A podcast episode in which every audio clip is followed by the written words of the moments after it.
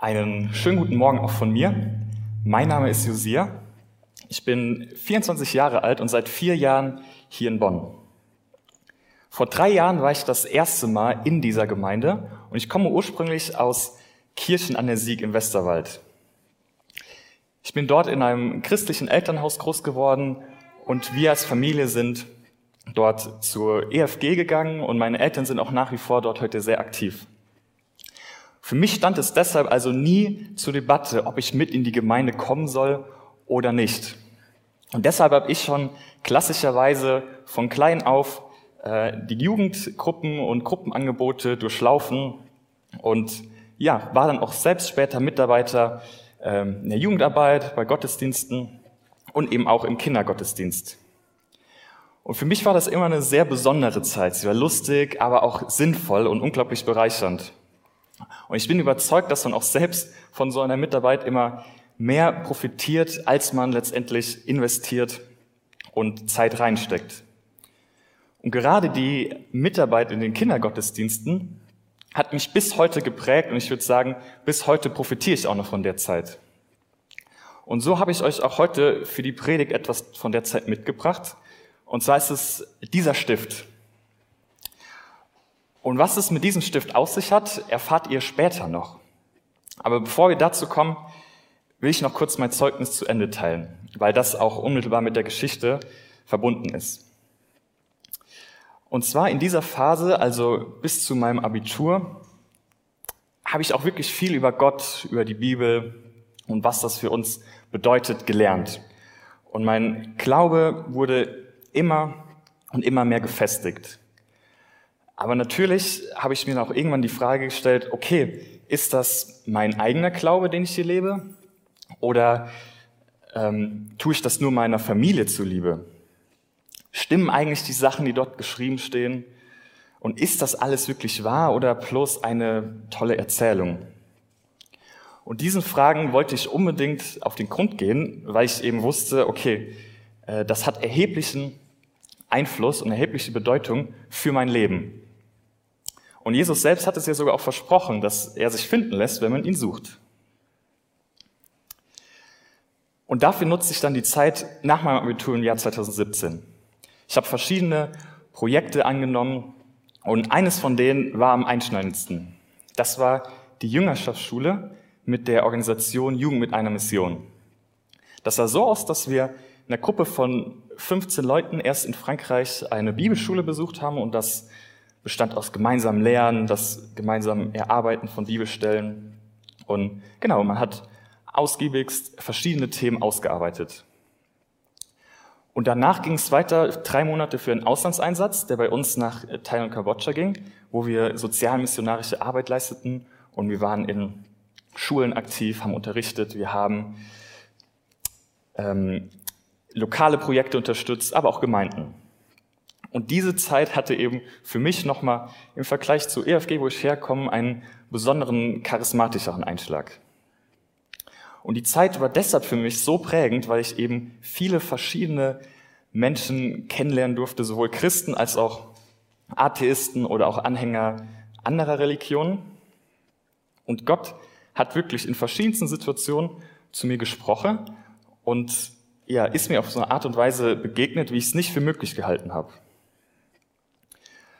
Und in dieser Zeit konnte ich eben auch wirklich herausfinden und nochmal bestätigen, dass das, was in der Bibel steht, wahr ist und dass es Einfluss für uns heute hat und von Bedeutung ist. Nach dieser Zeit bin ich dann nach Bonn gezogen fürs Studium. Ich studiere mittlerweile schon im neunten Semester Jura und bin über den Impuls hier in diese Gemeinde gekommen. Und für diese Predigt habe ich mir eine Bibelstelle ausgesucht, die mich schon seit langem beschäftigt, aber vielleicht in letzter Zeit nochmal besonders intensiv. Sie steht eben in Matthäus Kapitel 4 und wir haben sie zu Beginn schon gehört. Es wird eben davon berichtet, wie Jesus vom Heiligen Geist in die Wüste geführt wird. Jesus fastete dort 40 Tage und Nächte. Danach tritt der Versucher, der Teufel an ihn heran, stellt ihn auf die Probe und trotz den widrigen Umständen bleibt Jesus wirklich standhaft.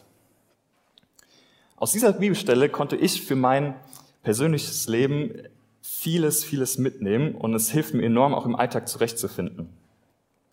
Mir sind drei Punkte besonders wichtig geworden aus dieser Bibelstelle, die ich versuche mit Hilfe dieses Bleistiftes besser zu äh, verdeutlichen. Das heißt, immer wenn ich äh, diesen Bleistift nehme, will ich einen Punkt anschaulicher machen, damit man sich ihn vielleicht besser behält. Und der Bleistift soll dabei eben zum einen Jesus symbolisieren, aber auch, ähm, man kann ihn auch auf uns beziehen. Also fangen wir an. Der erste Vergleich, den ich mache, ist der folgende. Der Bleistift muss sich von der Hand führen lassen, damit er funktioniert. Der Bleistift könnte niemals äh, von selbst auf die Idee kommen, okay, ich schreibe jetzt einen Text. Und so ist die Situation auch hier. Jesus lässt sich aufführen. Und zwar, wie es in der Stelle steht, vom Geist Gottes. Und ein Kapitel vor dieser Stelle lesen wir schon etwas, was relevant ist auf diese Hinsicht. Und zwar lesen wir von Jesu Taufe. Jesus hat sich von Johannes taufen lassen und es wird davon berichtet, wie sich in diesem Moment eben der Himmel öffnete und der Geist Gottes in Form einer Taube auf Jesus herabkommt und eine Stimme aus dem Himmel spricht, dies ist mein geliebter Sohn, an ihm habe ich Freude. Und das zeigt nochmal diese Stelle vor der Wüstenzeit, wo es Jesus auch unglaublich gut gegangen sein muss, wenn er in so einem geistlichen Hoch war und so einen Zuspruch von Gott erfahren hat. Und dann unmittelbar nach der Taufe geht's weiter. Und zwar lesen wir dann, danach wurde Jesus vom Geist Gottes in die Wüste geführt. Und mit dem Geist Gottes ist eben der Heilige Geist gemeint, den Jesus unmittelbar bei seiner Taufe erhielt. Und er wird hier mehr als irgendwie nur eine Kraft oder eine Erscheinung dargestellt, sondern als Person, die führt. Und der Heilige Geist begegnet uns hier als einer der drei Personen des ähm, biblischen Gottes im Sinne der Dreieinigkeit, also Gott der Vater, Gottes Sohn und der Heilige Geist. Und die sind eben eng miteinander verschränkt. Und Jesus wurde von dem Geist wortwörtlich geführt. Und in unserem Alltag können wir das auch genauso machen. Gott hat für jede Person von uns einen bestimmten Plan und möchte, dass wir ein Teil von seinem großen Ganzen werden. Das, was Gott dabei mit uns vorhat, übersteigt wirklich jeglicher Vorstellungskraft. Und deshalb ist es umso wichtiger, ihn ja zu hören und ihn einfach besser kennenzulernen, um sich von ihm führen zu lassen. Das ist natürlich einfacher gesagt als getan, aber man kann es vielleicht auch als Reise bezeichnen, die unglaublich sinnerfüllend ist und auf der wir viele, viele Dinge erleben. Und es gibt auch heute noch praktische Wege, wie man sich vom Heiligen Geist führen lassen kann. Es kann durch andere Personen passieren, wo er zu uns spricht, aber eben auch durch Umstände, Situationen und auch einfach durch das Lesen der Bibel. Für mich war die Zeit in der Jüngerschaftsschule in der Hinsicht sehr besonders, weil man einfach Zeit hatte, verschiedene Dinge auszuprobieren. Und so konnte ich persönlich stärker wachsen. Genau, so wie der Bleistift sich führen, äh, oder so wie der Bleistift geführt wird, lässt sich Jesus vom Heiligen Geist führen. Das können wir heute genauso machen und es gibt uns auch einfach Orientierung in einer Welt, die immer unübersichtlicher wird. Das war der erste Vergleich. Ein wichtiger Kern des Textes ist allerdings, dass dieser Geist Gottes uns nicht nur eben in Wohlfühloasen zum Erfolg oder zum Glück führt, sondern in dieser Bibelstelle sind es eher Prüfungen, es ist Leid oder vielleicht auch eine Krise. Und der zweite Vergleich ist nun, dass der Stift eben gespitzt werden muss, äh, damit der überhaupt funktioniert. Und ja, man hört es, gespitzt zu werden tut weh. Und am liebsten würden wir diese Zeiten im Leben alle vermeiden, wo wir gespitzt werden. Aber bei Jesus ist es definitiv die Zeit in der Wüste, wo er gespitzt wird. Und die Wüste hat dabei in der Bibel einen ganz besonderen Charakter. Ähm, zum Beispiel ist es auch der Ort gewesen, wo das Volk Israel eine ganze Zeit lang getestet wurde. Die Wüste ist generell ein Ort des Mangels. Er ist lebensfeindlich Und wenn man da überhaupt überleben will, muss man sich schon ziemlich gut auskennen. Am Tag ist es viel zu heiß, in der Nacht ist es bitterkalt, es gibt kaum Nahrung, Wasser oder Schatten.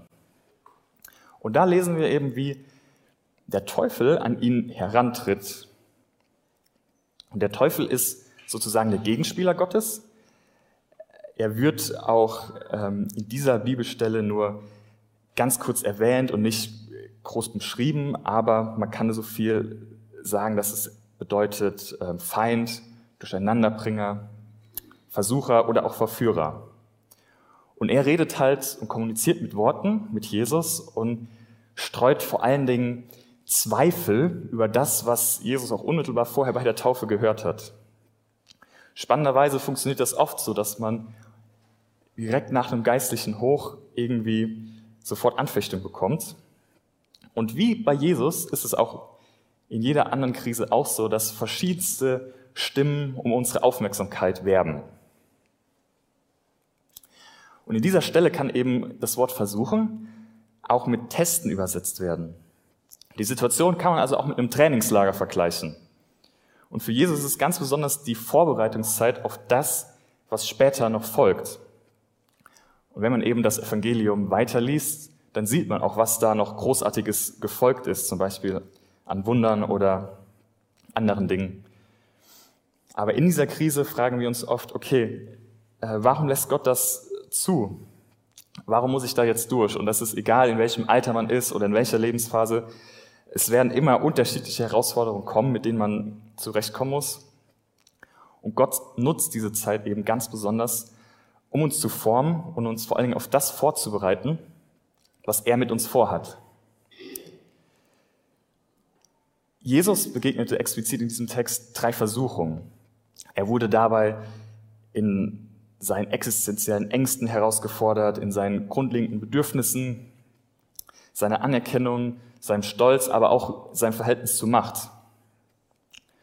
Und in dieser Wüstenzeit vertraut Jesus schlicht darauf, dass das, was Gott sagt, wahr ist und ja, hört einfach seine Stimme und vertraut ihm darin.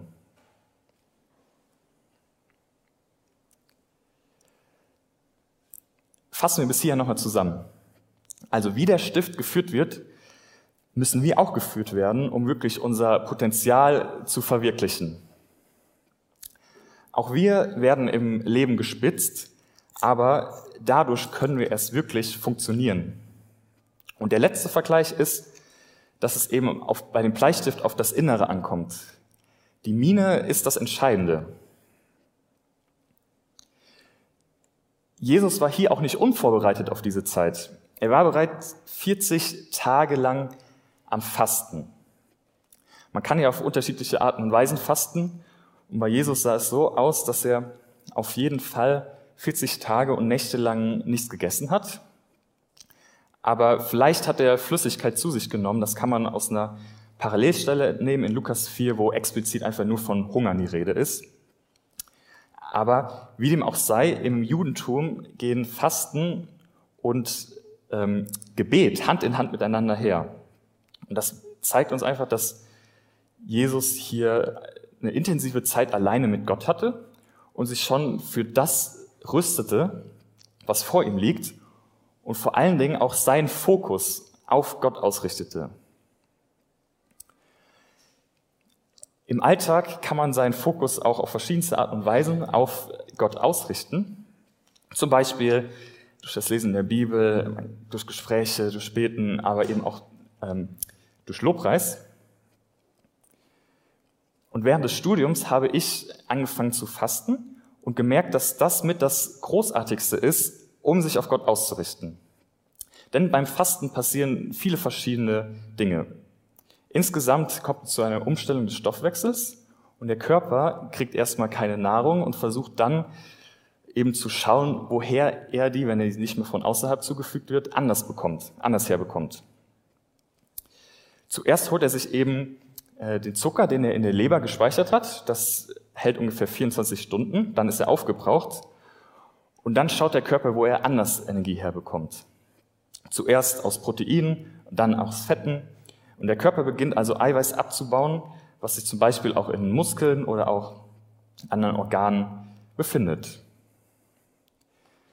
Dazu kommt noch, dass das Herz auch insgesamt anfängt langsamer zu schlagen.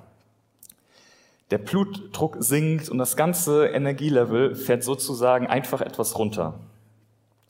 Und der zu Beginn dieser Umstellung ausgelöste Stress verschwindet dann auch sehr schnell.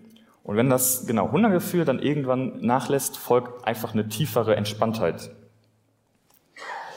Man könnte sagen, dass es einfach etwas ruhiger geworden ist, ein bisschen Ausgeglichenheit einkehrt. Und daneben finden auch noch viele verschiedene andere Prozesse im Körper statt, die einfach auch als Reinigung oder reinigend wirken. Dabei hat das Fasten aber noch eine viel größere geistliche Dimension.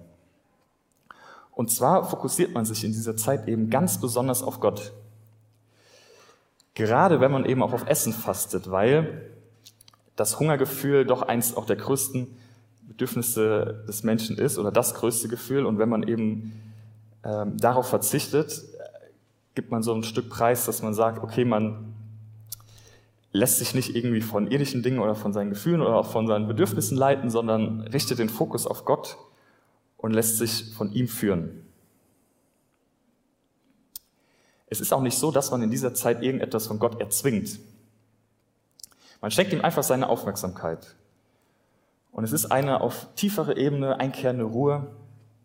Und man kann es vielleicht so umschreiben, dass die Gedanken um einen herum, ja, und all das, was im Kopf rumschwirrt, etwas abgedreht wird, runterfährt, leiser wird und dafür das Göttliche laut und man kann sich auf ihn ausrichten. Und wie eben auch äh, beim Bleistift die Mine das Entscheidende ist, kommt es Gott auch allein auf unser Inneres an. Wir wurden dafür gemacht, Gott anzubeten. Und der Teufel wusste das und deswegen kam er auch zu Jesus und er hat ihn versucht, dass er ihn anbetet. In unserem Alltag ringen eben unglaublich viele Stimmen danach, Aufmerksamkeit zu bekommen, sodass man Gott schnell aus dem Fokus verlieren konnte oder kann. Doch Jesus hatte hier seine Ausrichtung ganz klar und hat es nicht auf irdische Dinge wie Essen gelegt, sondern eben auf Gott und Gottes Wort. Genau, ich fasse schon zusammen. Aus dieser Bibelstelle sind mir persönlich drei Dinge besonders wichtig geworden und äh, die konnte ich für meinen Alltag sehr gut gebrauchen. Und zwar ist es Punkt eins, das von der Hand geführt werden. Jesus lässt sich eben vom Heiligen Geist führen und das können wir genauso gut machen. Zweitens, manchmal werden auch wir im Leben gespitzt, aber genau diese Zeiten dienen der Vorbereitung für etwas Größeres, was Gott mit uns vorhat. Und schließlich kommt es Gott auf dein Inneres an. Sich wirklich nach Gott auszurichten und ihm im Alltag im Fokus zu haben, ist das, was zählt. Amen.